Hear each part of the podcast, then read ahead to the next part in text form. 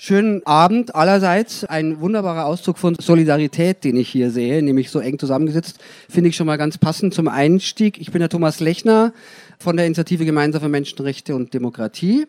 Ich bin die Katharina Grote. Ich freue mich auch wahnsinnig, so viele Gesichter hier zu sehen. Ich bin vom Bayerischen Flüchtlingsrat, wobei man sagen muss, es gab ganz viele verschiedene Leute aus ganz vielen verschiedenen Zusammenhängen, Organisationen und auch Einzelpersonen. Und die haben das hier alles ehrenamtlich gestemmt. Also Genau, genau, und wir vertreten die quasi nur und machen hier also die begrüßungsfreundlichen Menschen und äh, heißen euch herzlich willkommen.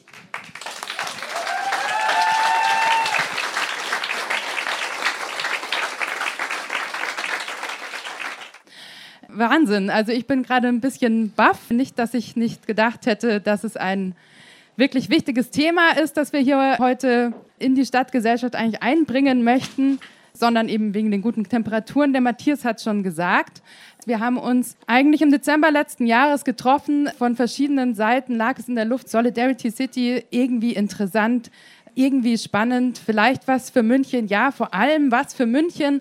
Und wir wollen das hier voranbringen. Aber wie und was genau?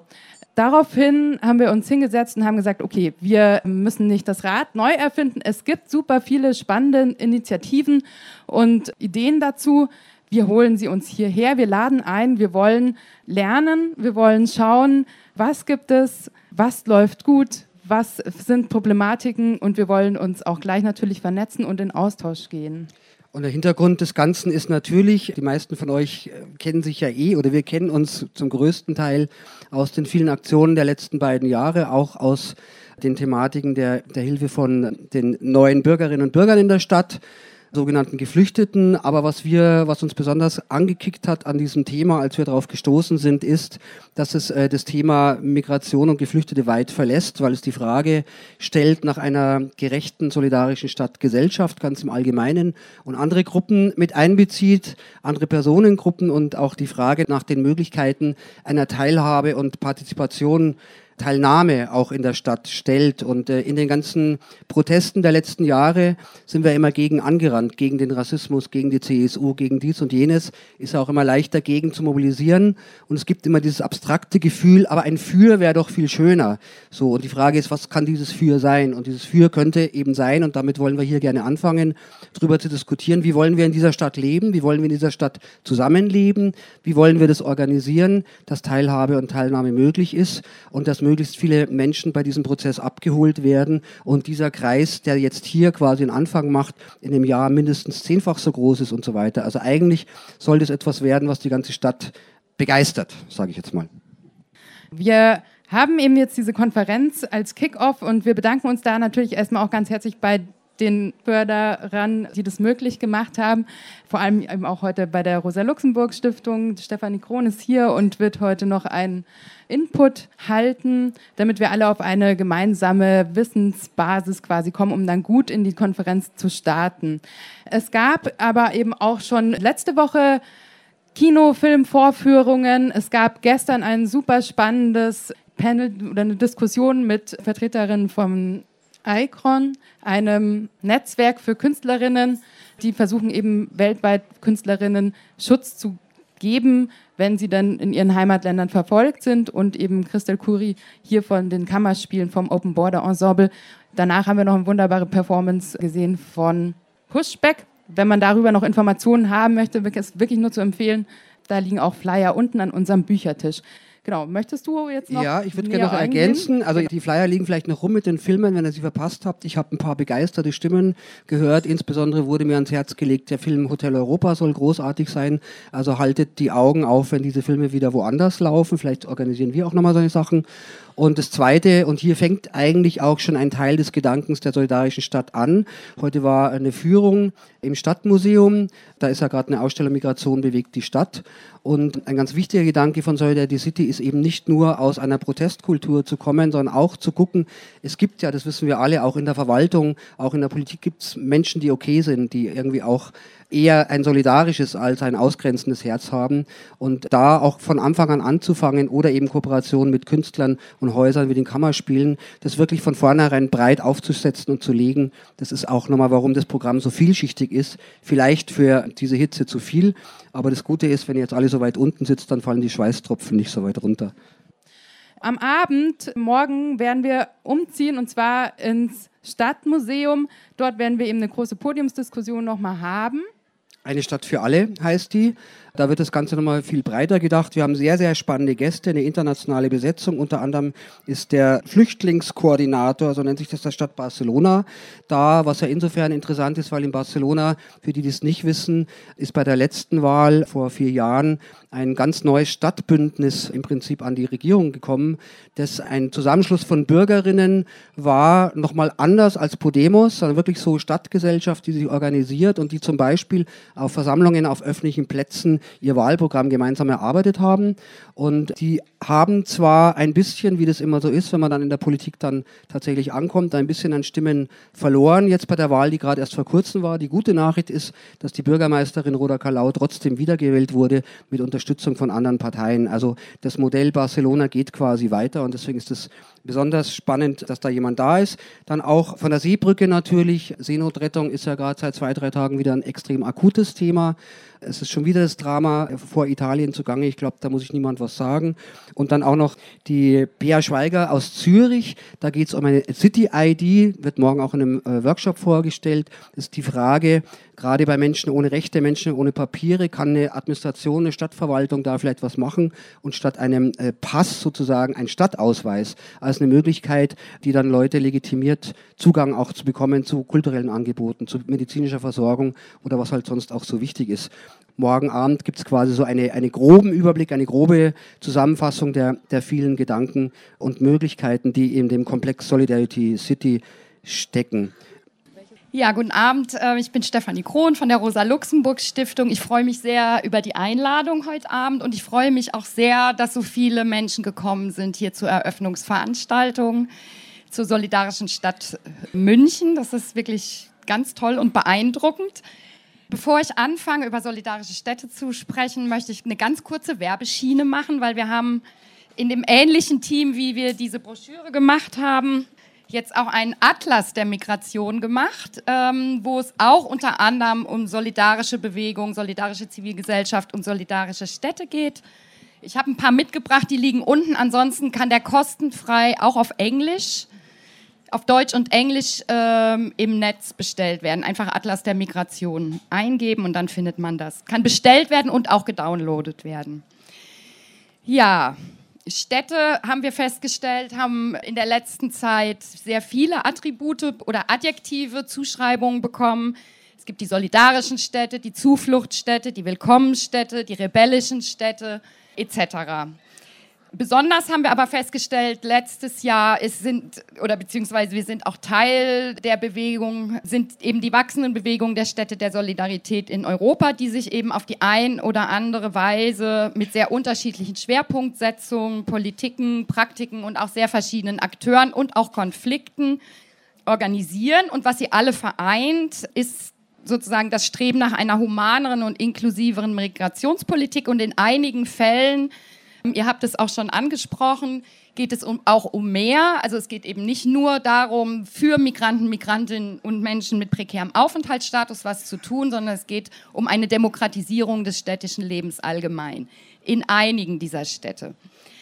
Weil es aber eben sozusagen großes Durcheinander ist, sehr viele verschiedene Akteure und sehr viele verschiedene Schwerpunktsetzungen und auch teilweise unterschiedliche Bezeichnungen. Einige heißen Zufluchtsstätte, einige heißen Willkommensstätte, einige heißen solidarische Städte.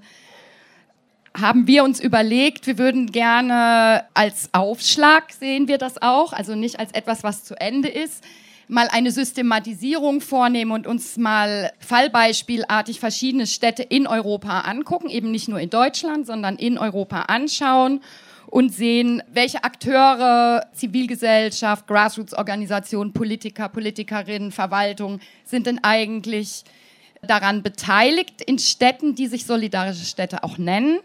Was haben sie für politische Schwerpunktsetzungen? Was haben Sie für Programme, für Maßnahmen? Die sind ja auch sehr unterschiedlich. Und was gibt es für Bündnisse und äh, Netzwerke breit? Was sozusagen alle eint, das möchte ich auch noch kurz voranschicken, ist, dass sozusagen auf einer kommunalen, städtischen Ebene, wenn man ihn als politischen Ort sieht, sich verschiedene Gruppen und Akteure den wachsenden Restriktionen europäischer und nationaler Grenz- und Migrationspolitik entgegensetzen und gleichzeitig damit auch eine Art diskursiven, zumindest oder symbolischen Gegenpol, daraus kann mehr werden, zum Rechtstrend in Europa verstehen. Das sieht man, wenn man die Nachrichten anschaut, besonders deutlich in Italien, wo in Neapel und Palermo beispielsweise, aber auch in Florenz und Mailand sich Kommunalpolitiker, Politikerinnen ganz, ganz deutlich gegen die italienische Flüchtlings-, Asyl- und Migrationspolitik stellen. Das war sozusagen unser Anliegen, eine Perspektive der Migration auch einzubringen in die Debatten um linke Stadtpolitik, Munizipalismus. Das ist zum Beispiel Barcelona, die hatte eine munizipalistische Regierung mit Ada Colau und Barcelona in Comú. Munizipalistisch heißt, dass diese Politiker, Politikerinnen davon ausgehen, dass sie sozusagen ihre Verbindung mit der zivilen Gesellschaft und mit Kämpfen an der Basis wieder stärken müssen, ihre Institutionen erneuern müssen und das aber alles ausgehend von der kommunalen Ebene. Das heißt sozusagen ein Rückbesinnen auf die kommunale Ebene als politische Ebene wir wollten eben eine Systematisierung, eine erste Systematisierung vornehmen und auch einen internationalen Vergleich machen. Allerdings war die erste solidarische Stadt in Europa eigentlich gar keine Stadt, sondern ein Dorf, was Sie bestimmt auch alle kennen, Riace in Italien. Dort ist bereits 1998 ein Boot angekommen mit kurdischen Flüchtlingen und der Mimo Lucano, der Bürgermeister von Riace, gesagt hat, äh, wir nehmen diese Flüchtlinge auf in unserem Dorf, ein kleiner Ort, weil die uns helfen können, auch dieses Dorf- und Stadtleben oder Kleinstadtleben äh, wieder zu beleben. Und dort sind bereits seit Ende der 90er, eben 90er Jahre verschiedene Projekte entstanden, gemeinsam mit den Geflüchteten. Es sind danach noch sehr viel mehr Geflüchtete dazugekommen. Und Riace gilt sozusagen als der Geburtsort solidarischer Städte in Europa, obwohl es eigentlich keine Stadt, sondern ein Dorf ist. Und auch in Deutschland gibt es Kommunen, und sogar Bundesländer, die sich zu solidarischen Bundesländern, solidarischen Kommunen erklären. Das heißt, dass die solidarische Stadt kein städtisches, hm? Thüringen zum Beispiel, Niedersachsen auch. Das heißt, die solidarische Stadt muss gar nicht auf das städtische Leben begrenzt bleiben, sondern kann natürlich auch im ländlichen Raum sein. Allerdings sind es bisher vor allen Dingen Städte, die auch von sich reden gemacht haben. Und das liegt unter anderem daran, insbesondere beispielsweise Hafenstädte im europäischen Raum wie Athen, Amsterdam, Barcelona, haben historisch und aktuell oft sowieso schon kulturell und sozial heterogene Bevölkerung mehr als ländliche Kommunen zum Beispiel äh, und haben schon seit vielen Jahren oder sogar Jahrhunderten Erfahrungen mit dem Umgang mit Diversität, sage ich jetzt mal ganz allgemein. Oft ist in Städten auch die zivile Gesellschaft besser vernetzt sozusagen und organisiert als auf dem Land. Und wie ich eben schon sagte, Politiker, Verwaltung etc. haben schon länger auch konkrete Erfahrungen im Zusammenleben zwischen Eingewanderten und Eingesessenen. Also insgesamt kann man sagen, dass der politische Raum der Stadt in den vergangenen Jahren zu einer Art Experimentier- und Kampffeld rund um die Zukunft europäischer oder sogar globaler Flüchtlings-, Migrations- und Grenzregime geworden ist, aber eben auch für eine grundlegende Demokratisierung der städtischen Gesellschaften. Und hier setzt eben die Broschüre an, die wir gemacht haben. Die ist im Februar herausgekommen. Und wir haben fünf Städte ausgewählt. Erstens Berlin, weil Berlin eine rot-rot-grüne Regierung hat, weil wir dort sozusagen ansässig sind. Und auch ein zivilgesellschaftliches solidarisches Stadtnetzwerk, Bündnis in Berlin. Die zweite Stadt ist Barcelona, die haben wir ausgewählt. Einmal, weil es eine Hafenstadt ist, weil dort relativ viele Geflüchtete ankommen, ähnlich wie in Neapel, das ist die dritte Stadt. Und weil sie eben diese munizipalistische Regierung hat und wir mal schauen wollten, wie die Verbindung zwischen den Proklamationen, den Erklärungen der Kommunalregierung ist und den Praktiken, solidarischen Praktiken mit Geflüchteten und Migranten oder von Migranten und Migrantinnen on the ground. Also unsere Frage war an der Stelle, verbindet sich das zivilgesellschaftliches Engagement und städtische Erklärung der Solidarität oder wie läuft das genau? Die dritte Stadt ist Neapel. Aus ähnlichen Gründen wie Barcelona haben wir die ausgewählt. Zum einen, weil Luigi de Magistri sehr bekannt geworden ist, der Bürgermeister, durch seine promigrantischen und solidarischen Erklärungen, auch gegen Salvini und gegen die italienische Regierung. Und weil es dort auch schon sehr lange Arbeiter, Arbeiterinnen, Kollektive gibt, die konkret Projekte für Migranten und Migrantinnen anbieten, vor allen Dingen im Bereich Arbeit und Arbeitsrechte. Und wir auch da sehen wollten, wie die Verbindung sozusagen ist zwischen der offiziellen Politik und dem, was an der Basis stattfindet. Dann haben wir Zürich ausgewählt, weil Zürich eine der ersten europäischen Städte ist, die sozusagen ausgehend von einem breiten Bündnis kulturpolitischer Initiativen und sozialer Bewegungen gemeinsam mit Politiker, Politikerinnen für ein Projekt sich eingesetzt haben. Das ist auch konfliktiv verlaufen, aber es ist letztlich auch durch den Stadtrat gegangen, letztes Jahr im Dezember. Und zwar für die Zürich City Card. Das ist, wurde eben schon erwähnt, der kommunale Personalausweis, den sozusagen jede Person erhalten kann, unabhängig von ihrem Aufenthaltsstatus und unabhängig von der Staatsbürgerschaft. Die Idee war sozusagen, den Sans-Papiers, wie sie dort genannt werden, den Zugang zu sozialen Dienstleistungen und anderen Ressourcen zu erleichtern.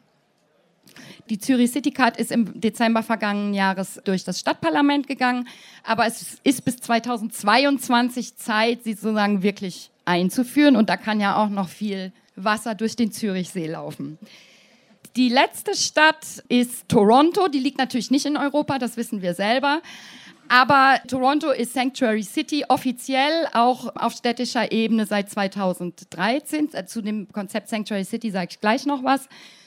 Und Toronto hat ein breites No One is Illegal Netzwerk, was auch sehr stark engagiert war in den Bestrebungen, Toronto zu Sanctuary City zu erklären. Und viele von den Aktivisten, Aktivistinnen sind oft nach Europa gekommen und auch nach Berlin, vor allen Dingen, um sich auszutauschen mit Aktivisten, Aktivistinnen hier in Deutschland. Das heißt, es gibt sozusagen eine personelle Verbindung zwischen Toronto und Europa.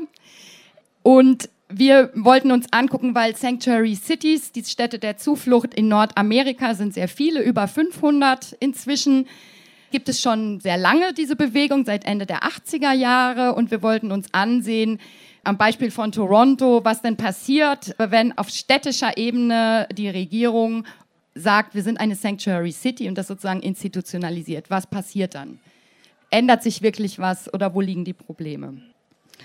Wir haben viele Unterschiede festgestellt. Achso, ich sage noch ganz kurz was zum Vorgehen. Wir haben uns im November, nachdem im Juni sozusagen 2018 deutlich wurde, dass die Seenotrettung im Mittelmeer äh, massiv unter Beschuss gerät und die neue Itali recht italienische Regierung beginnt, die Häfen zu schließen oder die, das Einfahren in die Häfen für die zivile Seenotrettung massiv zu erschweren da fingen unsere Überlegungen an. Da ist das Wort solidarische Stadt plötzlich sehr viel sozusagen in Diskussionen aufgetaucht und immer mehr Städte haben sich auch zu solchen erklärt und sich Bündnissen angeschlossen.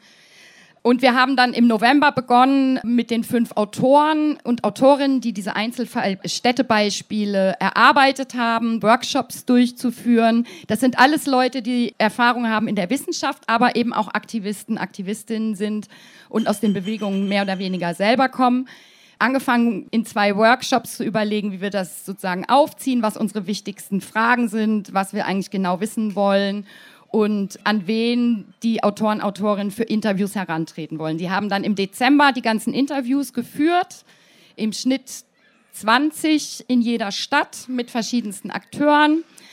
Wir haben dann schnell geschrieben und haben die Broschüre im Februar rausgebracht. Ähm, Nochmal zu verdeutlichen, dass das ein sehr kurzes Projekt war und deswegen auch nicht der Stein der Weisen ist, sondern ein Anfang, auf den gerne aufgebaut werden kann. Also bei den Gemeinsamkeiten haben wir zwei sehr starke transnationale Bezug oder internationale Bezugspunkte herausgearbeitet für die ansonsten sehr heterogenen Bewegungen. Das eine habe ich eben schon gesagt, das sind die Sanctuary Cities in Nordamerika, in den USA und Kanada, die schon seit den 1980er Jahren in diesem Bereich arbeiten. Der Hintergrund sind ja Zehn- und Hunderttausende zentralamerikanische Kriegsflüchtlinge, die in die USA und teilweise auch nach Kanada geflohen sind und nur ein ganz kleiner Anteil von der damaligen Reagan-Regierung Asyl erhalten hat und sich dann vor allen Dingen aus kirchlichen Kreisen und später auch andere soziale Bewegungen und migrantische Selbstorganisationen zusammengetan haben und gefordert haben, dass diese Leute auch bleiben können, dass sie Sanctuary, also Zuflucht bekommen.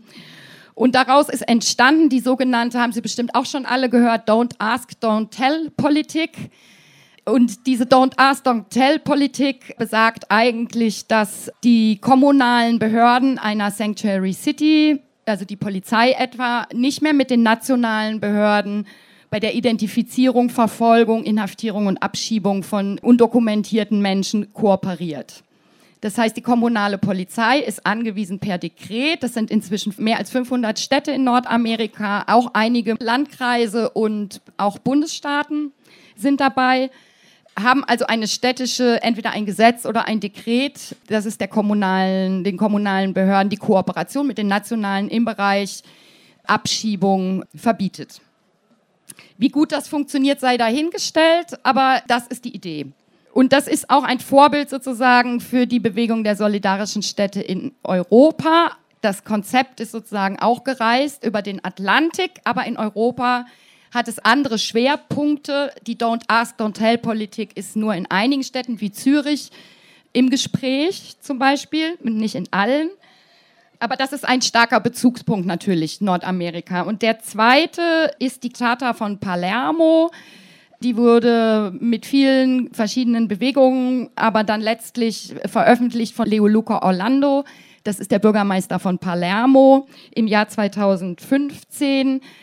Und diese Charta von Palermo spricht sich aus für die Abschaffung des Aufenthaltstitels, für Menschenrechte, globale Bewegungsfreiheit und vor allen Dingen Niederlassungsfreiheit.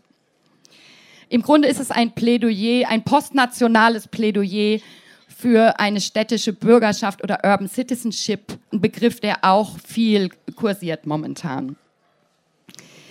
Ja, der Hintergrund für die Charta von Palermo ganz konkret war die Flüchtlingstragödie von Lampedusa 2013, wo 400 Menschen in Sichtweite zur Küste von Lampedusa ertrunken sind und Leo Luca Orlando danach zumindest eigenen Aussagen nach seine Stadt, also Palermo, zur Stadt des Willkommens erklärt hat. Das ist vor allen Dingen auch vor allem ein symbolischer Akt, aber trotzdem nicht weniger wichtig.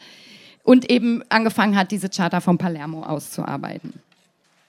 Ja, eine weitere Gemeinsamkeit solidarischer Städte ist, dass auch wenn Politiker, Politikerinnen jetzt das Wort teilweise darin führen, sie aus den Praktiken der Solidarität und Kämpfen der Migration entstanden sind. Das heißt, wenn es keine Selbstorganisierung gegeben hätte von Migrantinnen und Flüchtlingen, wenn es keine Praktiken der Solidarität, also ihr wollt ja auch so eine Karte machen, Solidarische Stadt München, erstmal zusammentragen, was es on the ground überhaupt alles gibt. Also auch eine Art Systematisierung machen wenn es das nicht gegeben hätte, dann würde es auch keine solidarischen Städte geben. Und das Gleiche gilt für die Sanctuary Cities in den USA auch. Es ist sozusagen, es waren schon immer Praktiken der Solidarität da und Kämpfe der Migration, auch wenn sie aufgegriffen wurden von den Institutionen und von der offiziellen Politik und auch dort nochmal erklärt werden. Oder diese Menschen sich, äh, diese Politiker sich als solidarische Bürgermeister beispielsweise solidarischer Städte erklären. Ja, dann gibt es eine ganze Menge Bündnisse. Das ist jetzt erstmal die Karte von Nordamerika. Die ist aus unserem Atlas der Migration. Also alle drei Grafiken oder vier Grafiken, die ich zeige, sind aus dem Atlas der Migration, aus dem Text über solidarische Städte. Hier sieht man einige, nicht alle. Was gibt es für Bündnisse und Netzwerke? Es gibt zum einen, und das ist auch interessant, schon seit 2016, das Städtebündnis Solidarity Cities, wo vor allen Dingen viele Hafenstädte in Europa dabei sind. Und das hört sich alles erstmal ganz toll an, aber wenn man genauer hinschaut, ist es eigentlich hervorgegangen aus der Eurocities-Initiative. Das heißt, das ist ein der Europäischen Kommission nahestehendes Netzwerk europäischer Stadtpolitiker, vor allen Dingen Bürgermeister, die sich dort zusammengetan haben und eine Art Elefantenrunde bilden, um gemeinsam von der EU zu fordern, dass die Städte, die de facto am meisten Migranten und Flüchtlinge, Migranten, Migrantinnen und Flüchtlinge aufnehmen, höhere Zuschüsse kriegen für ihre Infrastruktur. Und dieses Bündnis ist auch entstanden, weil man sich gesagt hat, dass auf der nationalen Ebene 2015 die Flüchtlingspolitik und EU-Ebene die Flüchtlingspolitik versagt hat und jetzt sozusagen die Städte und die Stadtregierungen das Zepter in die Hand nehmen und sagen wir, aus stadtpolitischen Kontexten fordern die Verbesserung der Infrastruktur, aber auch zum Beispiel einen gerechteren Verteilungsschlüssel. Also es ist beileibe kein, auch wenn es sich so schön anhört, kein linkes oder alternatives Bündnis, sondern es ist ein ganz offizielles Bündnis von Stadtpolitikern und Stadtpolitikerinnen großer europäischer Städte, um die Europäische Union unter Druck zu setzen und erklärtermaßen eben die Flüchtlingskrise, wie sie es selbst nennen, auf ihrer Homepage zu meistern. Dennoch ist es ein Zeichen, dass es dieses Bündnis gibt, in dem sozusagen sehr geschlossenen, migrationspolitisch geschlossenen und restriktiven Raum der EU und auch auf nationaler Ebene ist es natürlich ein gutes Zeichen, aber das Ziel ist jetzt nicht die Demokratisierung des städtischen Lebens, so wie wir uns das hier alle vorstellen, sondern ein besseres Flüchtlingsmanagement.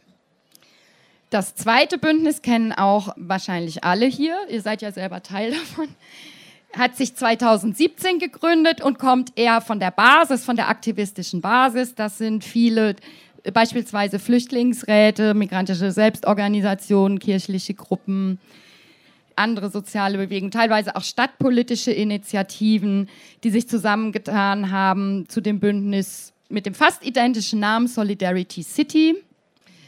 Und sozusagen die Antipode ist zu, im Grunde genommen zu dem Solidarity Cities Bündnis, weil auf der Homepage des Solidarity City Bündnisses geht es auch um eine Demokratisierung des städtischen Lebens für alle und nicht nur um Schutz vor Abschiebung oder Zugang zu sozialen Rechten. Dann gibt es seit letztem Jahr die Seebrücke, entstanden aus der internationalen Seenotrettungsbewegung die Seebrücke zielt darauf ab, dass möglichst viele Städte in Deutschland vor allen Dingen sich zu sicheren Häfen erklären und aus Seenot gerettete direkt in den Städten aufnehmen und sozusagen den nationalen Weg, der so schwierig ist, damit umgehen. Das sind fast 60 Städte inzwischen in Deutschland, also 59, die sich zu sicheren Häfen erklärt haben. Was natürlich, wie Sie alle wissen, nicht bedeutet, dass tatsächlich dann jetzt auch Flüchtlinge in die Kommunen kommen sondern das ist weiter ein zähes Ringen sozusagen mit dem Innenministerium. Ich war vor zwei Wochen auf einer im Roten Rathaus, im Berliner Rathaus, auf einer Veranstaltung der Seebrücke, auch mit Politikern, Politikerinnen aller Parteien. Und da war ein Referent äh, des Innenministeriums, der dann gesagt hat, na ja, es gibt hier sehr viele Städte, die sich zu sicheren oder Kommunen, die sich zu sicheren Häfen erklärt haben. Aber wir können gar nicht allen ihren Wunsch erfüllen, weil wir haben nur drei, ich glaube, es waren knapp 300 oder 250 Flüchtlinge jetzt zugelassen, dass sie direkt in die Kommunen kommen können. Also leider müssen einige Städte leer ausgehen. Also das fand ich dann so den Gipfel des Zynismus im Grunde genommen, weil das Innenministerium natürlich auch selber bestimmen kann, wie viele Flüchtlinge wohin gehen. Aber er dann sozusagen die Kommunen auch noch vertröstet hat, ja, ja, ihr kommt auch noch mal an die Reihe. Die Kampagne Sichere Häfen von der Seebrücke gibt es auch international. Sie heißt Safe Harbors und da gibt es auch Regeln. Da kann wahrscheinlich Hagen Kopf viel mehr dazu erzählen als ich. Das ist eher dann auf europäischer Ebene angesetzt und da ist aber auch wieder Neapel dabei und ich glaube auch Barcelona. Akteure habe ich eigentlich schon, was sind die Akteure, habe ich eigentlich schon genannt. Wir haben die zivilgesellschaftlichen Akteure, wir haben die Politiker, Politikerinnen und wir haben die Verwaltung, die städtischen Verwaltungen, die oft auch das Zünglein an der Waage sind, die wichtigsten Akteure, wenn es darum geht, auch Politiken tatsächlich umzusetzen. Ja, was gibt es für Ebenen der Politik solidarischer Städte und was gibt es für Projekte? Da haben wir unterschieden ganz grob zwei Formen von Politik und das eine ist die symbolische oder die diskursive Ebene und die haben wir genannt diskursive Interventionen sozusagen in den migrationspolitisch restriktiven Raum der Nationalstaaten und den der EU. Und diese diskursiven Interventionen sind zum Beispiel die von Leo Luca Orlando oder die von Luigi De Magistri, die sich sozusagen hinstellen und sagen, meine Stadt ist eine solidarische Stadt, hier können alle kommen, hier sind alle willkommen. Auch wenn das dann der, nicht der Fall ist tatsächlich, wenn das alle umsetzen würden, ist es eine wichtige Intervention in diesen Rechtstrend auch auf jeden Fall. Und die zweite Ebene sind die konkreten Kämpfe, die stattfinden und die konkreten Aushandlungen und die konkreten Maßnahmen in den kommunalen politischen Räumen. Und da unterscheiden wir in der Broschüre vier Kategorien von Maßnahmen. Es gibt unendlich viele Maßnahmen und Ideen und Politiken, aber wir unterscheiden jetzt erstmal vier. Die können gerne weiter diskutiert und ausgearbeitet werden.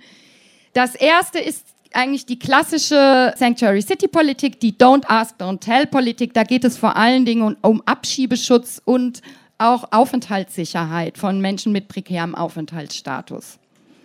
Das heißt, kommunale Behörden kooperieren nicht mit nationalen Behörden oder in Deutschland auf Länderebene nicht mit den Länderbehörden bei der Identifizierung, bei der Informationsweitergabe und der Abschiebung von Menschen mit prekärem oder ohne Aufenthaltsstatus.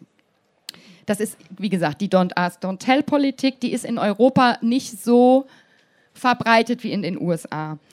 Die zweite ist die, direkte, die Forderung der direkten Aufnahme von Geflüchteten in die Kommunen, was eben die Seebrücke vorantreibt.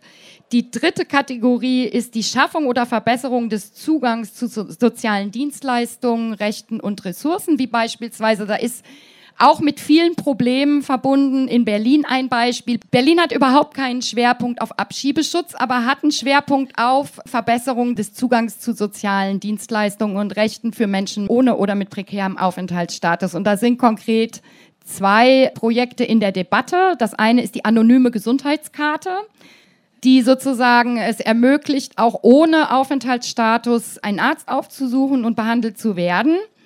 Die ist schon ziemlich lange in der Diskussion, wird vor allen Dingen gefordert von einem relativ starken Akteur im Berliner Bündnis, nämlich dem Medizinischen Büro für Flüchtlingshilfe, was schon sehr lange illegalisierten Menschen medizinische Dienstleistungen vermittelt.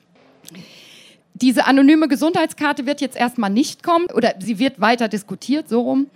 Aber was eingerichtet worden ist, eine Clearingstelle. Das heißt, dort können Menschen ohne Krankenversicherung hinkommen und können sich eine Genehmigung für eine Behandlung abholen bei dieser Clearingstelle. Da wird sozusagen erstmal geguckt, was es für Möglichkeiten gibt und dann wird ein Arzt oder eine Ärztin vermittelt.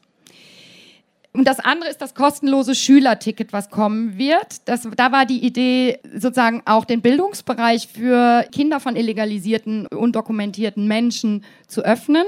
Die Schulen sind im Prinzip auch dazu verpflichtet aber sie machen es ganz oft nicht. Das ist ein anderes Thema. Aber dann hat man gesagt, okay, wenn wir jetzt auch in den Bildungsbereich wollen, dann müssen, ist ja der Weg, der Schulweg ist oft auch ein Problem, weil der ist in Berlin teuer, weil man muss den öffentlichen Nahverkehr häufig verwenden.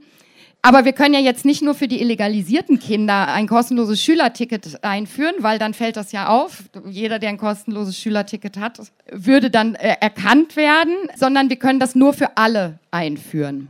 Das bedeutet aber auch, dass Projekte und Maßnahmen, die auf den sozialen Bereich zielen, ganz oft, was wir gut finden, über die Gruppe von Migrantinnen und Geflüchteten und Menschen mit prekärem Aufenthaltsstatus hinausgeht, sondern eben auch von anderen Menschen, die prekär sind, genutzt werden kann.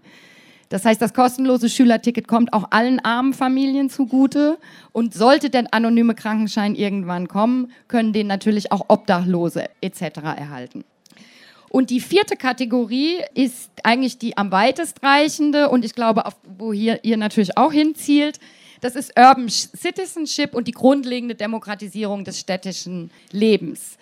Und da ist Zürich ein gutes und ein schlechtes Beispiel. Das Gute ist, dass sozusagen der Urban Citizenship Ansatz, die Demokratisierung des städtischen Lebens allgemein und auch nicht nur sozial im Bereich soziale Rechte, sondern auch politische Partizipation ging sehr stark von sozialen, kulturpolitischen Initiativen aus, rund um Kunst- und Kulturinstitutionen der Chat Halle.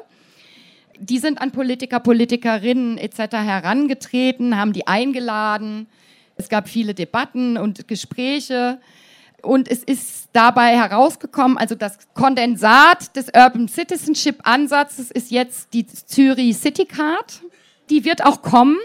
Aber in diesem Prozess sind die weiterreichenden Forderungen, die die sozialen Bewegungen hatten, nämlich eine allgemeine Demokratisierung des städtischen Lebens, was über Migranten und Migrantinnen hinausgeht, sind ein bisschen auf der Strecke geblieben und die Zürich City Card, so wie ich das in der letzten Zeit mitbekommen habe, wird vorrangig im Moment technisch diskutiert.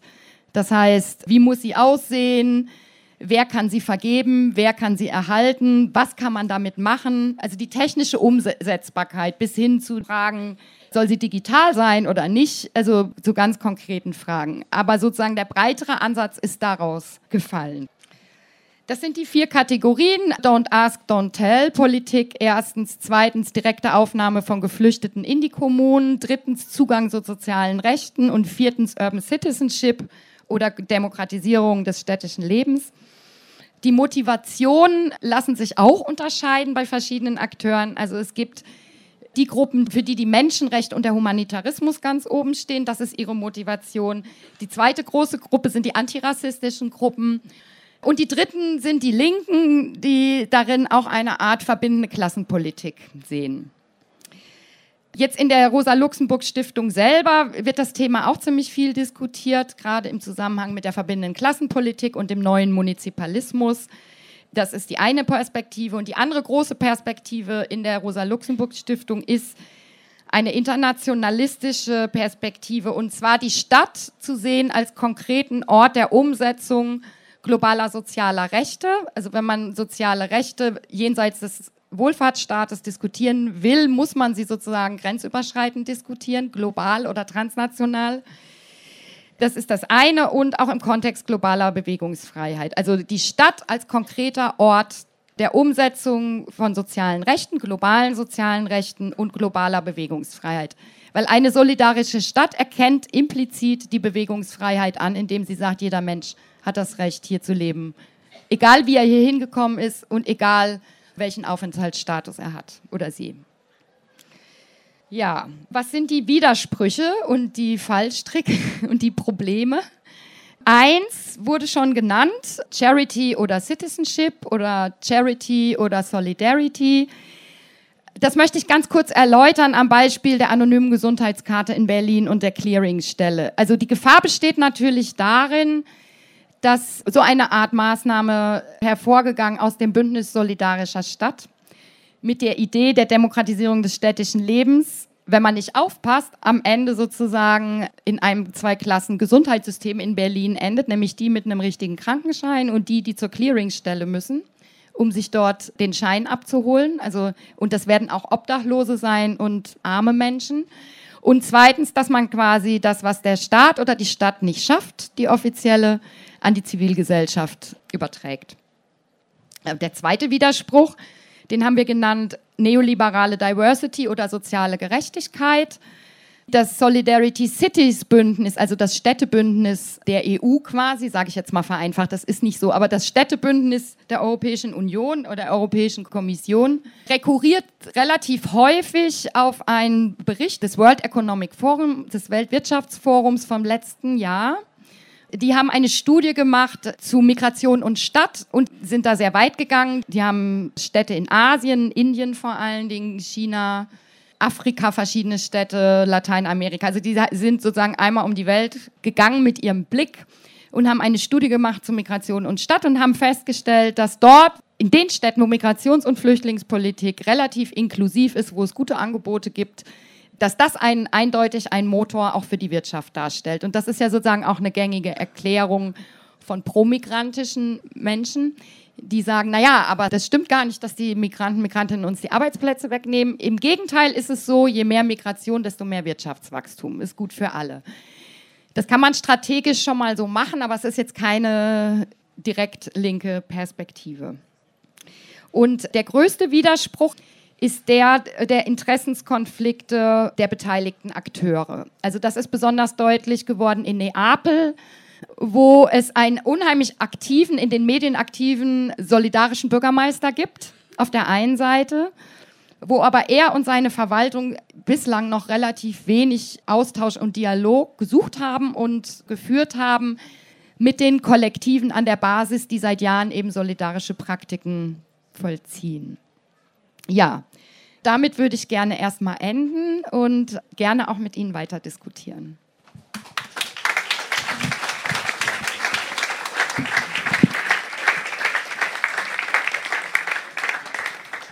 So, herzlichen Dank erstmal. Ähm, schon ganz viel, ganz viel hat es bei mir ausgelöst, bei euch hoffentlich auch. So, schweift mal kurz ab. Man kennt den Satz ja von dem Bürgermeister von Palermo.